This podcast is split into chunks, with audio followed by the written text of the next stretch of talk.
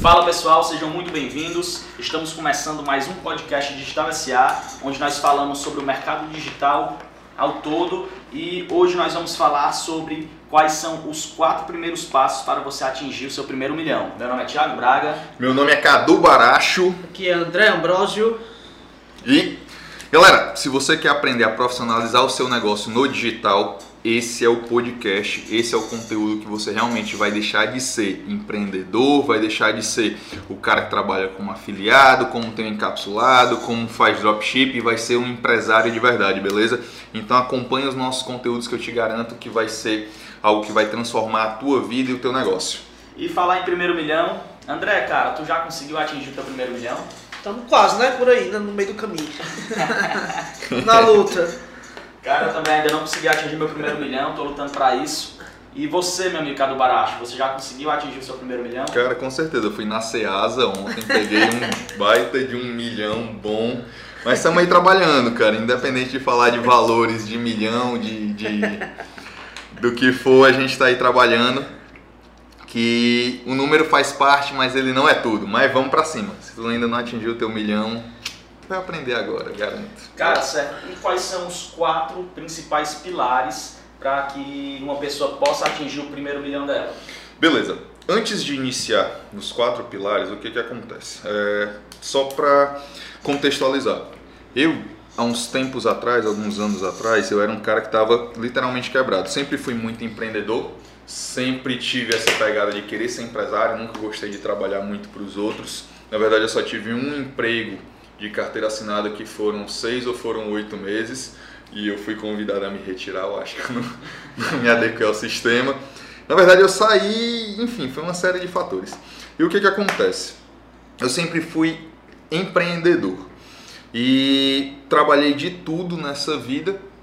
Vendi tapete, já fui, já trabalhei em loja de shopping, já é, cara, eu comprei até uma bicicleta de cargueira para vender salgado na rua. Você acredita? Ah, aí, não sabia dessa história ainda, viu? Aí, beleza. O que que acontece? Aí eu resolvi, eu tive uns problemas e resolvi que na minha vida problema financeiro não seria, não iria acontecer mais. Então fui estudar sobre finanças mesmo. Finanças, fui estudar sobre negócios e o que que me veio à mente? Comecei a ler, comecei a ler Pai Rico, Pai Pobre, Segredos da Mente Milionária, aqueles livros todos.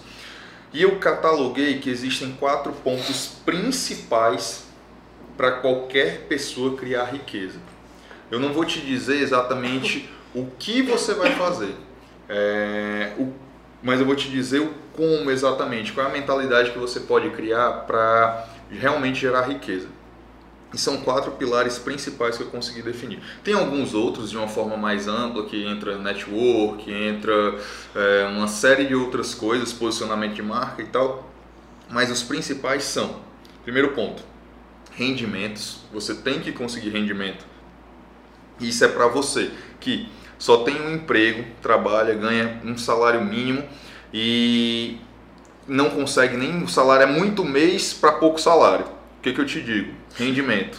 Trabalha bem com o teu rendimento. Esse é o primeiro ponto. Trabalha com o que tem, né? Trabalha com o que tem e sempre busca ter novas fontes de renda. Isso, a gente vai falar um pouquinho melhor sobre isso, mas sempre busca ter diversas fontes de renda. É, independente da pessoa ter uma renda, seja muito, seja pouco, aí vem, entra o pilar da poupança, né? A pessoa tem que poupar um pouquinho do que ela Isso. ganha para conseguir Isso. criar riqueza. Antes, antes do pilar da poupança, o que acontece? Primeiro ponto, rendimento. Segundo ponto, simplificação. O que, que é simplificação? É o teu custo de vida, você diminuir o teu custo de vida para ele você não precisar muito de dinheiro para você sobreviver. Por exemplo, eu li um livro que ele fala que pelo menos 30% do que a gente gasta no nosso dia a dia não traz qualidade de vida alguma para gente. E de que, que adianta eu estar tá gastando dinheiro se ele não está me trazendo qualidade de vida? Então eu consigo enxugar isso. Imagina só, tu pegando 30% da tua renda e já deixando investir em algum canto. É, um, um dos, dos mercados que eu atuo hoje é o mercado do crédito consignado. E o próprio banco e o INSS só libera no máximo 30% da margem é, 30% do valor do, do, salário do aposentado, da aposentadoria, que é, no caso, a margem consignável. Então, esse cálculo ele existe né, em torno de Sim. 30%, Sim. é supérfluo. Sim. O cara não se complicar, né? Exatamente, exatamente. Outro ponto, daí, simplificação, diminuir o teu custo de vida. É, eu não estou falando para você se tornar miserável, não estou falando para você não gastar com mais nada e só juntar, porque eu não quero que você se torne o defunto mais rico do cemitério. Não é isso que eu estou falando. Mas o que, que eu estou querendo dizer? Existem coisas que você não, não precisa gastar e não vai mudar em nada a sua vida. Esse é o ponto. Terceiro ponto. Primeiro, aumentei meus rendimentos. Segundo ponto, simplificação. Terceiro ponto, imagina só, se eu estou ganhando mais e gastando menos, automaticamente vai me sobrar dinheiro para poupar. Eu vou estar poupando dinheiro. Ou seja, guardar realmente capital. E o quarto ponto principal, que é poupar não só vai te deixar rico, poupar, mas quando você pega esse dinheiro que você poupou e você investe, isso vai te deixar rico porque aí você cria uma outra fonte de renda que entra no primeiro pilar novamente, que é uma renda passiva. Você investe, seja tesouro direto, seja em digital, que é a nossa especialidade, investimento digital, seja fundos imobiliários, seja o que for, ele vai tirar uma nova fonte de renda automática. Oi? Bitcoin. Bitcoin, é. Então não vai para pirâmide, pelo amor de Deus, cara. Não faz isso não. É, esses são os quatro pontos aumento de rendimentos, simplificação, poupança e investimentos. É, cara, então é, como é que a gente faz para definir um projeto ou um negócio que ele tenha potencial para atingir o faturamento de um milhão? Beleza. Primeiro ponto, vou começar da base da base da base em relação a planejamento de negócio. Primeiro ponto é você analisar se existe se a oferta, se existe público para aquela oferta. Antes de montar qualquer negócio, você tem que saber se aquele negócio vai ser consumível, se tem alguém que pague por ele. Primeiro ponto. Segundo ponto é o que? Não adianta eu ter um negócio, eu tenho que ter um bom produto. Se eu sei que as pessoas buscam um produto, eu tenho que ter um bom produto para vender isso aí. Para realmente as pessoas consumirem, porque não tem segredo não, cara. Criação de riqueza vem, você tem que vender para você que realmente criar riqueza. Alguém tem que é uma transferência de capital. Não necessariamente que o dinheiro seja é, vá acabar de um bolso e vá para outro, não, mas você consegue criar capital, só que ele tem que ser transferido no primeiro momento. Então você tem que vender alguma coisa e vender mais, fazer as pessoas comprarem mais o seu produto. Aí, beleza, entendi que eu tenho que criar, analisar se aquele produto é consumível, eu tenho que saber se eu tenho que ter um produto para aquilo ali e depois disso eu tenho que ter um planejamento. Qual é o planejamento que eu faço, cara? É assim, crio uma meta, um exemplo, vou faturar um milhão em seis meses em determinado projeto. Aí eu faço engenharia reversa. Beleza. São, divido mês a mês. Se são seis meses, eu faço, eu divido em seis. Mês a mês, beleza, dividi um mês. Venho no sentido contrário. Depois disso eu divido cada mês na semana. Depois disso, cada dia. Por que, que isso é importante para mim, no meu ponto de vista? porque você já tem um passo a passo, literalmente um mapa criado para quando chegar naquele seis meses que faturou, que quer faturar um milhão, você já tem todo o caminho criado para te ajudar. Você não acorda hoje, ah beleza, eu quero faturar um milhão. Como? Não sei. Você já tem todo hoje, eu tenho que fazer isso, que eu tenho que fazer isso. Tem que isso, ter um direcionamento, planejamento, né? Exato. E estabelecer metas diárias, no caso. Diárias, isso, semanais, mensais. Para que a gente saiba se é, você, você saiba que se está no, no, caminho correto, né? Exato. É porque não adianta você fazer o seguinte. É, um belo dia, estou com seis meses, fiz a minha meta para seis meses. No quinto mês você vê que está distante da meta. E aí, como é que vai correr atrás agora? Nesse modelo que eu estou falando, que é o que eu, é o que eu uso, é, você sabe exatamente, deu 15 dias. Poxa, eu estou longe do objetivo que eu quero para esse mês. Então você já altera lá o caminho para um mês. Se você, se, um, se você tem uma meta de seis meses, no primeiro mês você bateu, no segundo mês você bateu, no terceiro mês e assim sucessivamente até o sexto mês, obviamente, no sexto mês você vai completar a meta toda. Então ele te dá os caminhos de como conseguir, de como chegar lá e o passo a passo, dia a dia, semana a semana, mês a mês, até o teu objetivo final. É, tu falou, cara, sobre a questão do produto ser vendável. Né? Eu acredito que não só o produto ser vendável, mas a questão da recorrência também é muito importante para conseguir atingir um faturamento alto. sim, mercado. sim. E, e não só alto, mas constante. Porque não se trata também de atingir só um pico. Porque muitas vezes você consegue faturar hoje, atingir um pico, principalmente no digital. Você atingir um pico, mas depois o teu negócio cai. Na recorrência é extremamente importante porque você tem uma receita previsível, você consegue organizar o teu fluxo de caixa e organizando esse fluxo de caixa, você fica mais confortável, inclusive, para ousar mais, para ser mais agressivo na tua venda, para fazer mais testes, porque você já tem uma tranquilidade maior de caixa. E o caixa é o que movimenta a empresa muitas vezes. Isso, no caso da recorrência, você cria um certo relacionamento com o cliente e é até mais fácil para você conseguir depoimentos, prova, prova social e isso vai facilitar bastante também o, a escala, né? Você conseguir outros clientes, novos clientes, construir nova li, novas listas. Exatamente, exatamente. Quanto mais relacionamento você vai ter com o cliente, você consegue vender, depois vender mais, depois vender um produto com um ticket mais alto, depois vender complementares e vender com recorrência. Esse é o grande ponto. O ideal é você entender que o cliente ele vai ser teu cliente pelo resto da vida e diversos produtos que você tem. Esse é o grande lance. Em vez de pensar no produto, você pensa no cliente e faz uma linha de produção para esses clientes. Se você tiver uma esteira de produtos bem definida e focando sempre no seu nicho, isso vai ficar muito fácil. Né? Sim, fica bem mais tranquilo. E com isso você já entra naquele primeiro ponto que é de rendimentos. Assim você consegue, imagina só, em vez de você só ter uma renda, que pode ser hoje, pode ser o seu trabalho. Mas nesse modelo que a gente está falando, você tem uma renda que é o principal produto. Depois disso, você tem produtos complementares. Depois disso, você tem produtos de ticket mais alto e vai indo, vai indo, quando você vê no decorrer de um período, você tem 10 rendas diferentes te dando é, dinheiro todo dia, inclusive com recorrência em alguns casos. Para você simplificar a vida de vocês, vocês têm que ser miseráveis, não precisa gastar com mais nada, vai sair com a tua namorada hoje, Thiago. Não vai levar ela nem para comer um pastel com caldo de cana na praça.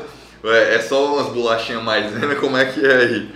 Tem que ser miserável, cara, para simplificar a vida? Cara, não. É, é, até uma pergunta similar eu tinha pensado aqui pro podcast, que seria se você deve deixar de aproveitar as coisas boas da vida para poupar. É, mas eu acredito que é, nós podemos sim aproveitar a vida e aproveitar de forma abundante, certo? Mas nós devemos sempre nos manter um passo atrás do que realmente de onde realmente nós poderíamos estar, realmente para poupar. Então nós não podemos ganhar 10 mil por mês e gastar os 10 mil por mês. Na verdade tem gente que ganha 10 e gasta 15, né? Esse é o pior. Isso, é. A questão é que se você estiver podendo comer caviar, coma apenas o salmão. Pronto. Verdade? Verdade. Cara, o que, que eu vejo? É, pronto, você falou tudo, cara. Você não precisa, se você ganha 10, você não precisa gastar os 10. Você gasta 6. Você gasta 8, deixa 2 mil reais ali para juntar, para investir num negócio teu, para criar uma nova renda, seja passiva ou seja ativa. E você também não precisa ser miserável, não. Você não precisa passar fome, você não precisa, ah, eu não vou gastar nada, eu vou andar feito um mendigo, eu vou ter o pior carro. É, você não precisa andar um lixo, né? Por quê? Porque não adianta também aquela história que eu falei. Não adianta você ser o defunto mais rico do cemitério, cara. Se você também não aproveitar em nada a sua vida, talvez você não tenha uma vida que vale a pena ser vivida. Então, pessoal, Esse vamos, é vamos puxar a hashtag não seja o defunto mais rico do cemitério. Galera, comenta aí, comenta hashtag aí. defunto mais rico do cemitério. Comenta aí, pessoal. Show. É, é porque o que eu vejo? Muitas vezes a galera tem essa noção de que eu preciso economizar, só que eu vou economizar em tudo. E você acaba que não tem prazer algum. É, você não, não sai com a sua namorada, você não sai com os amigos para se divertir. O problema é, eu vou me divertir todo dia, todo dia eu vou beber, vou pra festa. Aí, cara, fura os teus bolsos se tu não tiver condições. Isso eu tenho, eu tenho isso bem claro na minha vida é, desde sempre. Thiago, você eu, foi miserável desde sempre. Não, eu sempre poupei onde? Onde eu, onde eu poupei? Na cachaça, na cervejinha. Aí poupou é onde, bem, viu? Que é onde você gasta mais dinheiro. Concorda comigo? Você Com gasta certeza, mais dinheiro. Cara, Gastei com muito dinheiro no cachaça. Não. Mas assim tu quebra a Ambev, né? Quando a gente fala em cachaça, galera, pra, porque a gente tem que ver que a gente tá tratando com pessoas de todos os estados, né? Quando a gente fala em Exato. cachaça, é, é qualquer tipo de bebida aqui. Quando a gente fala, rapaz, bebeu muita É o cachaça. É o álcool. É álcool. A gente tá trocando só o nome, a gente troca por cachaça. É, se você curte a sua cervejinha no final de semana, se você É gosta cachaça. de tomar aquele velho whisky. Então, essa, ao meu ver, é uma porta de entrada para a poupança. Então, se você cortar aquela E- cervejinha ou whisky do final de semana, você pode até beber, né? Mas beber com, com A gente, controle. a gente tem que entender que dinheiro é energia, então a gente tem que, tem que poupar, mas tem que fazer o dinheiro circular. É, o dinheiro faz a máquina girar, cara. O dinheiro Dinheiro é é, o problema é quando você vê o dinheiro é tudo. Não, ele não é tudo. Ele faz a máquina circular. Ele é um meio para um fim. Aí, E a gente, a gente falou aqui de criação de renda, né? Então o que acontece? Te- Teve uma época dessa que eu estava estudando o significado de dinheiro. Eu estava estudando uma coisa, coisas remotas, de mais antigamente. E eu vi que dinheiro em hebraico significa desejo. sim. Significa desejo. Então, acontece que o quê? A galera tá preocupada em gerar renda, só que quando ela tá pensando em gerar renda, ela pensa mais no dinheiro do que nas ações, nas coisas e tudo mais que elas, que elas vão fazer, né? Então, assim do hebraico que dinheiro é desejo, então vamos deixar de focar em, ah, eu quero ganhar 5 mil e vou buscar atrás dos 5 mil, mas vamos, tenta é, correr atrás do desejo que traz esse dinheiro. Exato. Exato. Eu Cara, acho que isso é muito mais importante do que qualquer outra coisa. Interessante. E baseado nisso, aí entra um ponto que é um pouquinho mais profundo, que entra na simplificação, que é o quê? Nós trabalhamos com marketing, eu venho agora, não tanto, eu trabalho mais com investimento digital, meu foco é esse, mas eu venho da, da, da indústria do marketing digital. E a função do marketing é justamente isso, é criar um desejo, é ter uma oferta e criar uma procura. Só que o que, que acontece? É aí onde você entra e entra a sua mentalidade, por isso que a gente está falando aqui de alguns pontos. Não é o caminho, aqui não é o mapa, mas é, tem alguns pontos que podem te ajudar. Primeiro você tem que pensar, tem uma, uma, uma- um, um- até eu li em um livro que ele são algumas perguntinhas que você tem que analisar antes de comprar qualquer coisa. Por quê? A função do marketing vai ser você gastar o seu dinheiro em algum canto. Seja a Apple quer que você compre iPhone, é, aquela roupa de marca, aquela bebida cara, a- a- ela quer que você gaste seu dinheiro com ela. Não tem muito segredo não. Aí cabe a você ser inteligente ou não para guardar o seu dinheiro e investir em coisas que realmente talvez você não precise precisa, naquele né? momento. Isso. E tem um, um- isso me ajuda muito. São algumas perguntinhas que te ajudam. É o quer pré me pode. Quero, preciso, mereço, posso e devo. Primeiro ponto. Quero. Será que eu quero mesmo isso? Parece idiota, cara, mas você utilizando essas perguntas te ajudam muito. Quero esse produto? Um exemplo, eu quero comprar um iPhone. Eu quero. Principalmente no digital, que no digital a galera faz a venda pela emoção e pelo momento. Né? O cara entra naquela landing page lá eu, eu quero comprar. O cara Ó, não isso- pensa. E só para vocês entenderem, esse conteúdo ele não é só para pessoa física, isso é para pessoa jurídica também. Para você Claro. comprar na sua empresa, você que é empresário, você que é empreendedor, para você que tem um negócio, se você imagina só, se você aumenta as suas rendas do seu negócio, se você simplifica os custos da tua empresa, se você poupa mais, se você tem mais rendimento, se você tem mais investimentos, isso também vai ajudar para o teu negócio. Beleza, quero. Será que eu quero esse produto de fato? Depois, preciso. Eu preciso realmente desse produto? Terceiro ponto, eu mereço. Eu estou realmente merecendo isso? Eu estou focado nos meus objetivos? Quarto ponto, eu devo. É porque muitas vezes eu quero, eu preciso, eu mereço, eu ah, tenho posso, eu posso fazer isso. Porque muitas vezes o cara, ah, eu quero comprar um iPhone. Um iPhone novo é 5, 6 mil reais. O cara ganha um salário mínimo.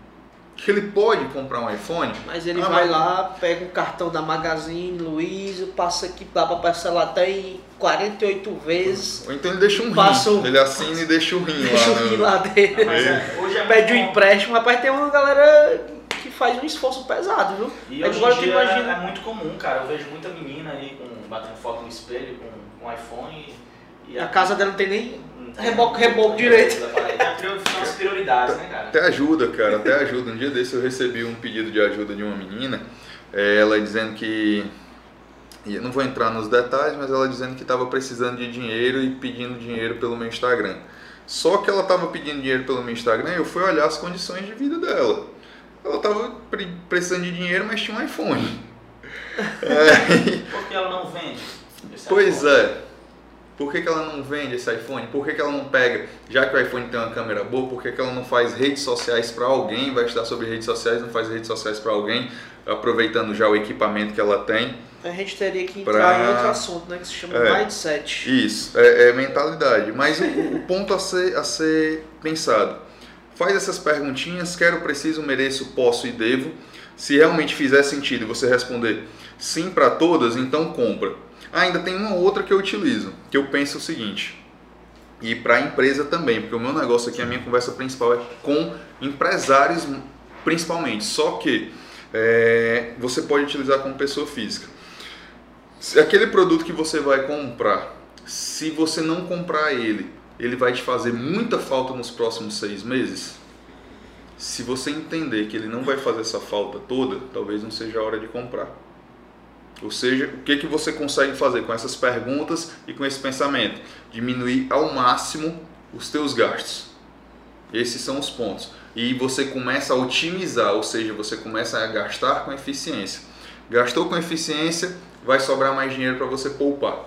Pronto. Cara, pois vamos é, marcar aqui, vamos escolher algumas ações que nós devemos tomar no nosso dia a dia para simplificar, para conseguir poupar quais ações nós devemos tomar? Perfeito. Primeiro, vou dizer o que eu já tomei. É, primeiro ponto, parar de usar roupa de marca porque você quer fazer, você quer se mostrar. Participar é o gatilho do pertencimento, cara.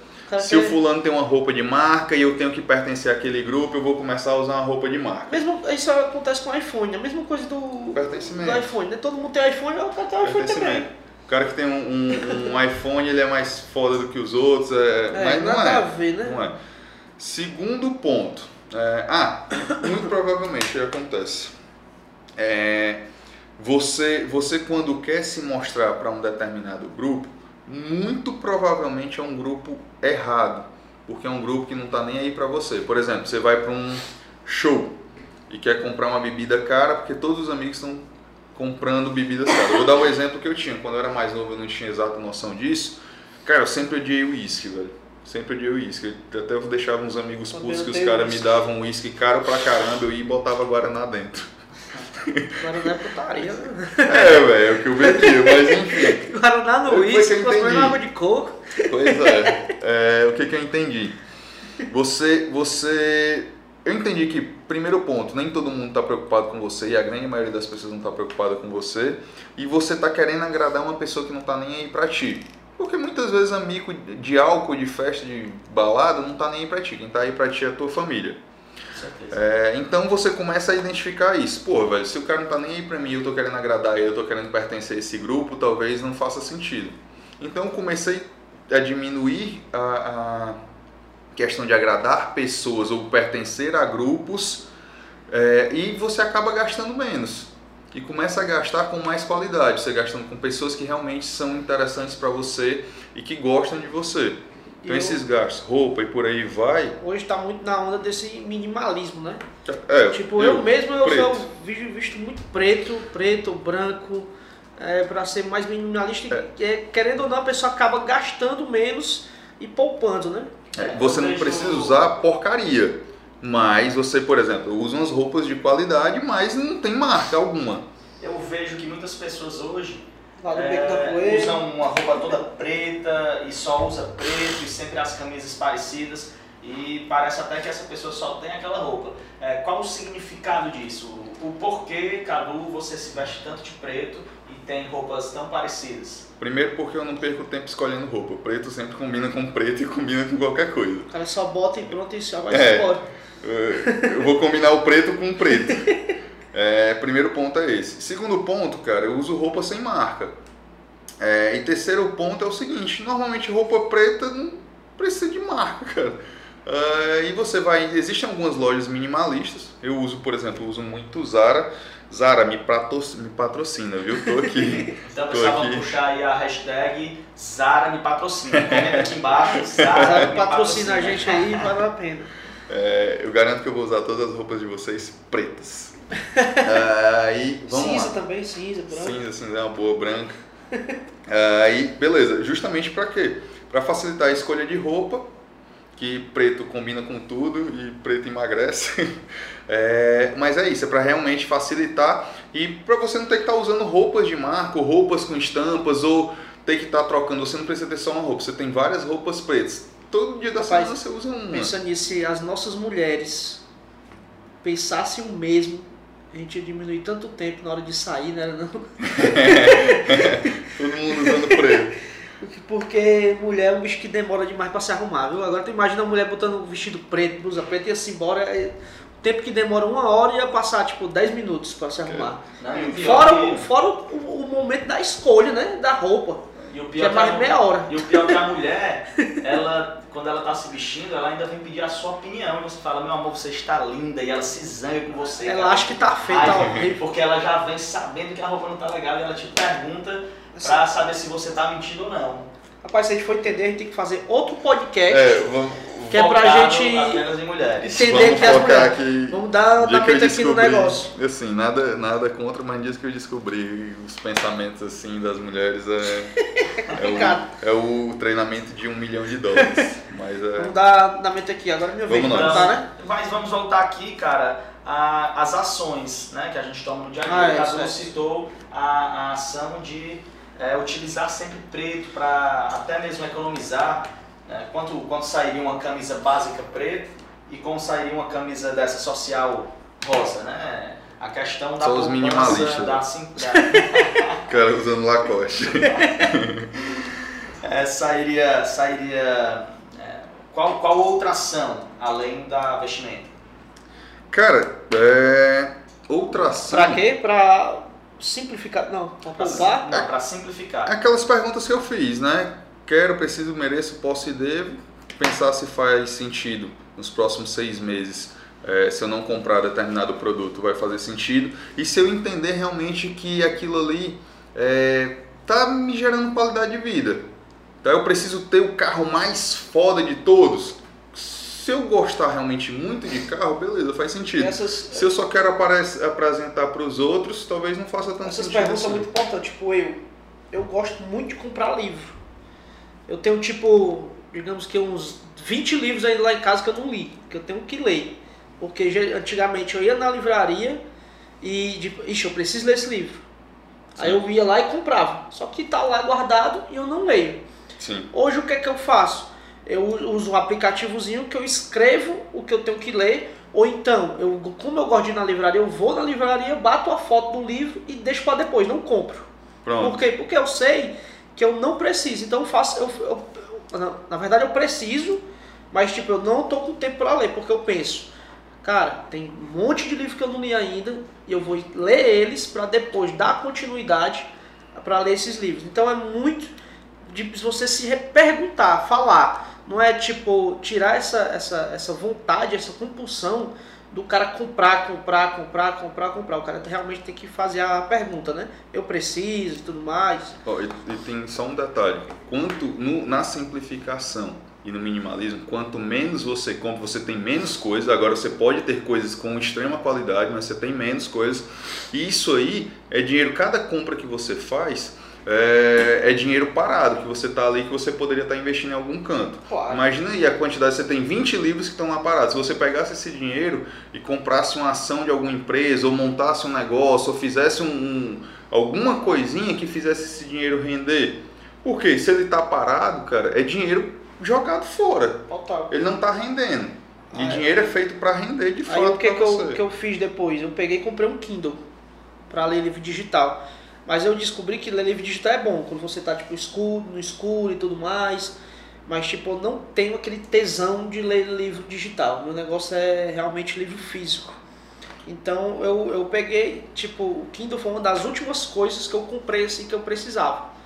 Tipo, hoje eu não tenho mais ambição nenhuma para comprar, tipo, coisa de livro, essas coisas assim.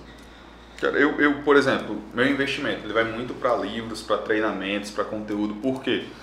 Tudo que vai me fazer isso é até uma forma de criação de riqueza, seja você pessoa física ou jurídica. Você, a partir do momento que você cresce o teu conhecimento, cara, você expande os teus horizontes, você começa a ter pontos de vistas diferentes sobre um mesmo assunto. Ou seja, você está fazendo diferente do que a grande maioria faz. isso é um caminho para você criar uma brecha de mercado, para você ter uma vantagem competitiva. Então eu invisto muito em treinamentos, invisto muito em livros, invisto muito em podcasts, audiobooks e por aí vai. Agora o cara abre a percepção dele. Exato. E quanto mais, porque é o seguinte, se você se todo mundo está olhando para o mesmo ponto do mesmo jeito, aquilo não muda. O que, que vai mudar é quando você olha para a mesma coisa, para o mesmo ponto, com uma percepção diferente. Uma grande coisa que eu isso acho aí bacana que faz algo, algo, a evolução do negócio. é tipo, quem você segue no Instagram, um exemplo. Tipo, hoje no Instagram eu sigo pessoas que eu quero modelar ou quero aprender. Tem os meus amigos, meus amigos mais próximos, mas tipo, ah, eu conheci uma pessoa hoje. Não, não vou seguir aquele cara porque não faz sentido pra mim. Ele vai postar stories andando, fazendo alguma coisa assim. Eu prefiro pegar e ver um. A, em vez de ver um stories desse cara, ver um, uma coisa que eu aprenda, que agregue, agregue conhecimento. Então você tem que aprender muito a lidar com o seu tempo, porque o tempo é muito, muito importante.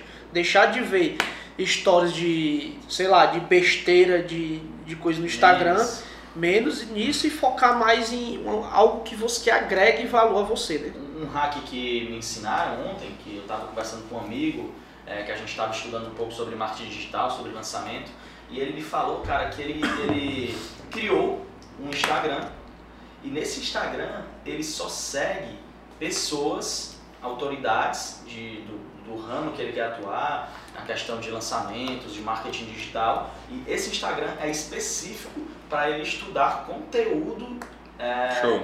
é, um conteúdo que ele tenha realmente interesse. Então ele não vai perder tempo é, visualizando um meme, visualizando uma foto de um amigo ou uma piada de algum humorista. Não, ele tem um Instagram específico apenas para estudo. Porque, querendo ou não, às vezes é, é até legal você parar um pouquinho, você ler uma piada, você desopilar um pouco, desviar um pouco a mente. Claro que nós não vamos ficar bitolados e se prender apenas a aprender, aprender Show. a estudar. Né? Vamos dar andamento aqui, galera. Show. O tempo já está em 32 minutos. Vamos nós. É, a, a pergunta que eu tenho para fazer sobre criação de renda, ainda a gente ainda está em criação de renda, Bacana. certo? É, quais a- tem muita gente que não sabe, né? Quais as diferenças do digital pro tradicional?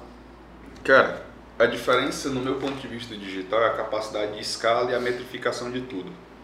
Esse é o grande lance do digital. Imagina só, você tem um negócio físico e nesse negócio físico você tem uma loja, uma loja num shopping. Imagina só, se você tem um cenário que você sabe quem são exatamente os clientes, se você consegue atrair exatamente esses clientes e inclusive metrificar cada prospect que entra dentro do teu negócio não se tornou cliente ainda. Você consegue, ó, esse aqui é cliente, esse daqui não é, esse aqui é cliente, esse daqui não é. E inclusive trazer cada vez mais pessoas com perfil de cliente e diminuir a quantidade de pessoas que são só interessados. É isso que o digital faz. Outro lance que o digital também faz. É, imagina só, se eu tenho uma estrutura de uma loja para receber 100 pessoas e do dia para a noite, em, em duas horas eu recebo 10 mil pessoas, eu vou quebrar a loja. A galera vai saquear, o caos, a anarquia surgiu. No digital eu consigo sair atender do mesmo jeito que eu atendo uma pessoa, eu atendo mil pessoas. O poder da escala, né? É, poder da escala. E isso tudo metrificado. Então, qual é a diferença? Atrair pessoas que têm interesse no meu negócio, estrutura que eu preciso, escalável para atender cada um desses parceiros e metrificação de tudo. Eu sei exatamente quem é cliente, quem não é cliente, quanto compra, tudo que faz para fazer esses caras comprarem mais, para atrair mais pessoas que compram, tudo com esse perfil. Esse é o poder da, da internet do digital em relação ao meio online. Verdade, é é muito mais fácil até é, a gente criar um servidor boladão, onde ele possa receber muito tráfego de pessoas sem que ele caia, do que você fazer um investimento, uma duplicação de uma loja, comprar o ponto vizinho para aumentar. Então, a questão de você receber tráfego através da internet é, é muito mais barato do que E, e a minha loja, o custo da loja é diferente do custo de uma loja física. Uma loja num shopping, você não se gasta menos de compara. 100 mil reais. Um site de 100 mil reais, cara, não existe. É, pra você manter um site de 100 mil reais, Uma- meu amigo, não tem não. Não sei é. que você compre um, um escritório e faça um É. data center. se, e se você Pra você, investir- eu acho que nem fazendo um data center o cara. E se você investir 100 Acho mil isso tudo. reais em tráfego pago, né? Você comprar tráfego, você comprar clientes, vai dar um lucro bem mais. Se você Exato. entender. Se você entender. é uma das formas de renda, Se inclusive. você entender, Se você entender certo. de tráfego pago, dá muito certo. Só que o detalhe é entender. Mas se você pega esses 100 mil reais e empreende de alguma forma, não só negócios gigantescos como, como uma loja física, mas no digital mesmo, com 100 mil reais você compra, você faz um e-book, você contrata alguém para gerar tráfego pago e já cria uma nova fonte de renda que é um e-book novo sobre alguma coisa que você tem conhecimento. Show. É, não, não queira fazer nada sozinho, né? Você não vai conseguir abarcar tudo sozinho. Então sempre procure parceiros, é, especialistas. Contrate a Idealistic. Né? Sempre, pro- sempre procure parceiros para lhe ajudar a alavancar seu negócio. Então vamos, vamos dar continuidade aqui. A gente falou sobre criação de renda, agora vamos falar sobre simplificação. Começa contigo de novo, Thiago. Então, a gente até já comentou bastante sobre simplificação, né? A gente falou quais ações eh, normalmente nós tomamos para manter a simplificação, questão de vestuário, a questão das perguntas que nós fazemos. Deixa eu nós ter mais alguma, tem alguma pergunta aí, Cadu, sobre simplificação? Não, simplificação, na verdade, é você tornar só o seu estilo de vida mais barato. Não necessariamente miserável, como a gente já conversou, mas mais barato. É, ao, invés, ao invés de você pagar é, 400 reais, 500 reais numa camisa, você pode utilizar uma camisa bem mais simples, um preto, e você está vestindo do mesmo jeito. É. Eu vou falar um pouco sobre simplificação. Vou fazer, na verdade, uma pergunta pro Cadu, que eu quero, quero ouvir, né? Qual a importância da espiritualidade no sucesso? Cara, porra, me ferrou, velho? Cara, na verdade, a fé, a fé, eu não vou falar de espiritualidade, eu vou falar de fé, que é um pouquinho diferente. Mas a fé, ela é o que te faz acordar todo dia para buscar um caminho, para buscar ela que te faz ter ações. Se eu não pegasse um exemplo, de forma mais simples, se eu pego essa caneta e se eu, se eu não tiver fé que ela vai escrever, eu nem vou pegar a caneta. É, o que, que eu vejo? O que, que é a fé? A fé realmente me move, porque eu tenho fé que eu vou conseguir alcançar os meus objetivos e eu tenho fé de que eu preciso, o que eu preciso já eu já tenho comigo. Mas é, o meu foco é exatamente esse. Você, você tem que acreditar naquilo. Se você não acreditar, você nem consegue convencer ninguém nem se convencer. Então a fé é extremamente importante para você acordar todo dia e ir trabalhar literalmente pelo seu sonho. Por isso que muitas pessoas eh, têm problemas psi- psicológicos, que elas deixam de sonhar e elas não têm literalmente fé. Fé nelas, fé na humanidade, fé no projeto e por aí vai. O, o projeto, o propósito sempre tem que ser muito maior. E você tem que ter fé no seu propósito. Isso causa muito problema, né? A questão de depressão, de ansiedade.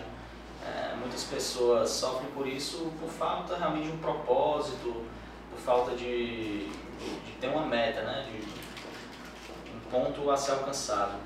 Exatamente, exatamente. Fé, a fé te guia, cara. A fé literalmente te guia. Ela que faz você acordar da cama com tesão e, pô, ser foda hoje porque eu acredito nisso. Esse é o grande ponto. Você tendo um propósito, esse propósito sendo guiado pela sua fé, é aí onde você vai longe. Eu tenho uma pergunta aqui: qual a importância de guardar dinheiro nos dias atuais? Cara, é simples, porque guardar dinheiro, tem um pensamento muito, ah, eu vou guardar dinheiro para qualquer dificuldade. Velho, se você pensar assim, a dificuldade vai aparecer. Primeiro ponto é esse.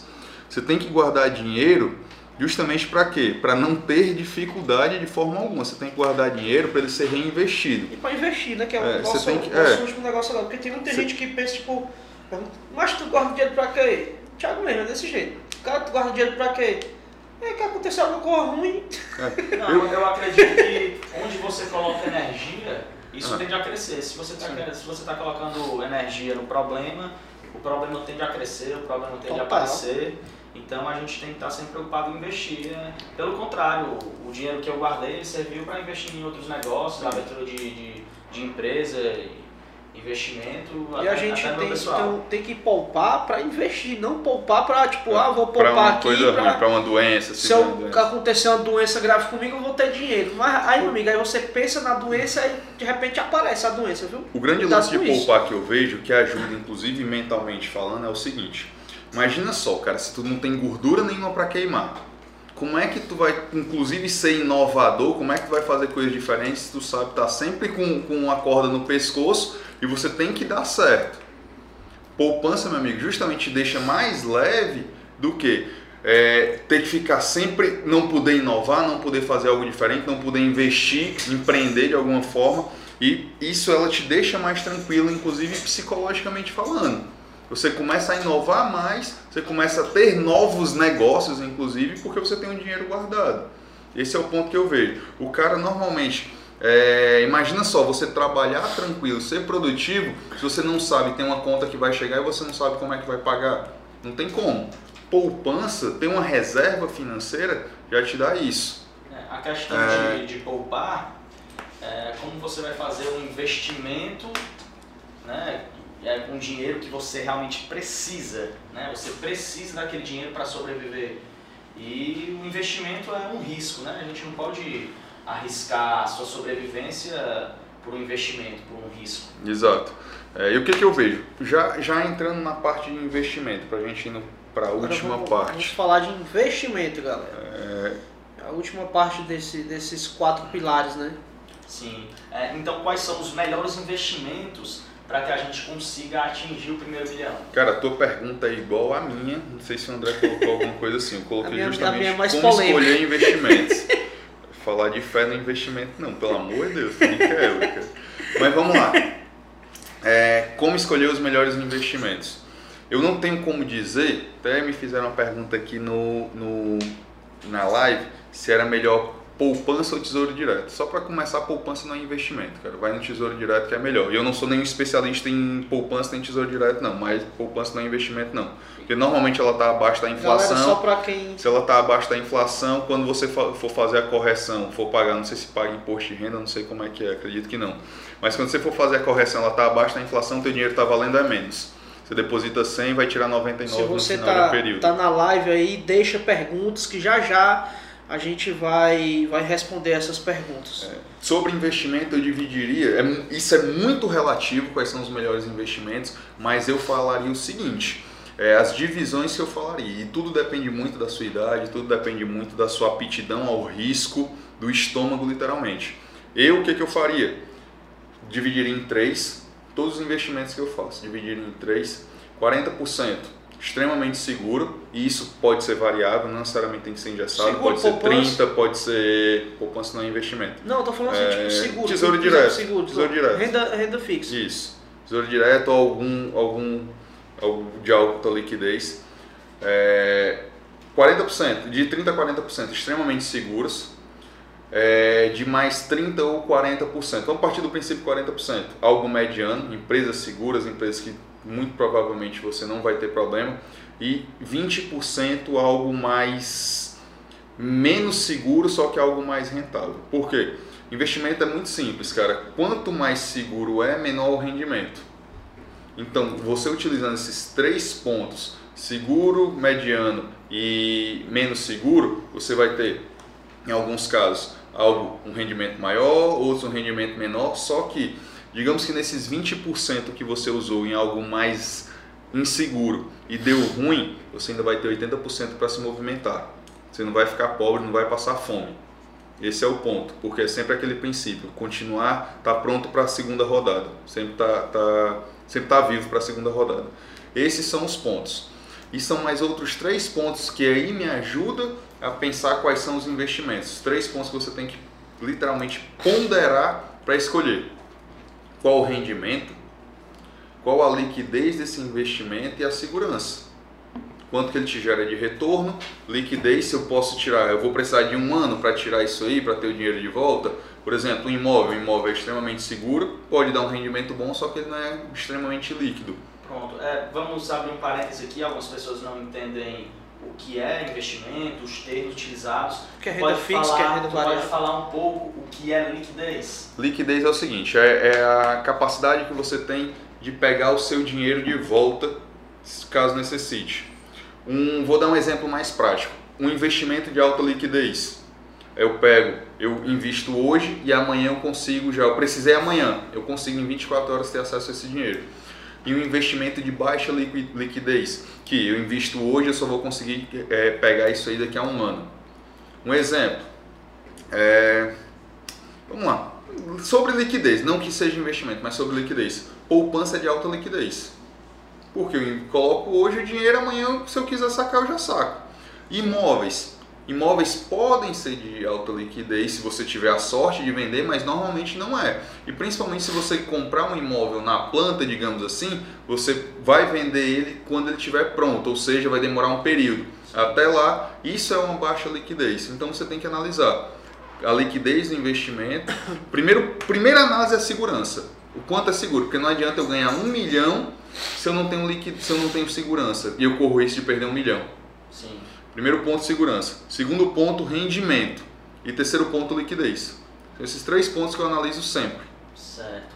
É, o que eu, eu gosto muito de fazer investimento, não em bancos, em promotoras, eu gosto de investir o, o dinheiro que eu poupo em negócios. E eu fiz um, juntei um determinado valor e abri um negócio. E esse negócio eu vejo como investimento, se ele vai dar lucro ou não. Você acha é uma boa alternativa para investimento? Cara, eu sou suspeito em falar porque. Negócio é digital, sempre né? sou investidor digital eu compro participação em negócios digitais. Minha especialidade é essa. Pronto. Sempre, sempre, sempre eu invisto em negócios digitais. O meu negócio é comprar negócios. Digital sempre é a melhor opção na minha. Era nesse, nesse aspecto que eu queria chegar, certo? Porque nós vemos hoje que hoje o Cadu ele trabalha com investimento em negócios digitais e pelo que eu já conversei com ele, eu vejo que ele não, não gosta de investir é, de outra forma. Né? Qual, normalmente, qual o retorno que um negócio digital dá, né? tendo em vista que você trata ele como um investimento? Pronto, não é que eu não goste de investir em outras coisas. O problema é que eu, quando eu vou analisar a rentabilidade do digital e vou analisar as outras rentabilidades, um negócio que te dê 10% ao mês no tradicional já é difícil. O meu vai me dar um rendimento no digital, é, se ele me der entre 20 a 25% de lucro líquido, já para mim, já, se ele me der 20% de lucro líquido, eu já fico mais ou menos. O meu negócio é 20, 25, 30% de lucro líquido. Esse é o grande lance. O problema só é o custo de oportunidade. Quando você investe em outras coisas, e é importante você entender de outras coisas, investir, é, você analisa a rentabilidade, o digital sempre vai me dar mais. Por isso, e é a minha especialidade no digital. É, o grande lance é o seguinte: todo mundo pode investir no digital? Pode.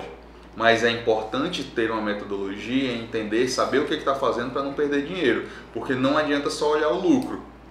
Se você corre um risco muito grande de tomar um prejuízo grande porque você não entende, não adianta você investir em algo bom. Show. Mas é analisar realmente o, o risco, ter uma metodologia de investir, tendo essa metodologia de investimento, sabendo quem já investe e que pode te passar esses dados, aí fica mais fácil. É, a minha última pergunta é tipo, investimento em Bitcoin é a melhor opção? Cara, eu vou ser sincero, eu não sou especialista para falar porque eu já investi em bitcoins, tirei lucro e tal, mas eu não sou especialista, cara. Eu prefiro até não não melhor do que do que eu falar e falar alguma coisa errada, correr o risco de falar alguma coisa errada, eu prefiro não opinar. Investimento, eu já eu conheço pessoas que são especializadas, eu já tirei lucro com Bitcoin, mas eu não sou especialista para falar de Bitcoin e talvez eu passe uma ideia errada, algo que, que não seja condizente com a verdade. Relacionado a Bitcoin só tem uma coisa, eu me arrependo de ter pegado a maré no começo, porque tipo, eu sempre fui um cara louco da internet, sempre gostei de procurar as coisas na internet. E lá no, no comecinho do Bitcoin eu vi uma galera fazendo, é, é, minerando, alguma coisa assim, eu, isso é besteira. Não sei o que, a galera que minerou, a galera tá podre de rica hoje. Ah. Tipo, é um arrependimento que eu tenho, grande. Então, pessoal, esses foram os quatro passos para atingir o primeiro bilhão, certo? E está chegando ao fim mais um podcast do Digital SA. E o meu nome é Thiago Braga. Meu nome é Cadu Baracho. Aqui é o André Ambrosio. E até a próxima, pessoal. Tchau, tchau. tchau. Tchau, tchau. tchau.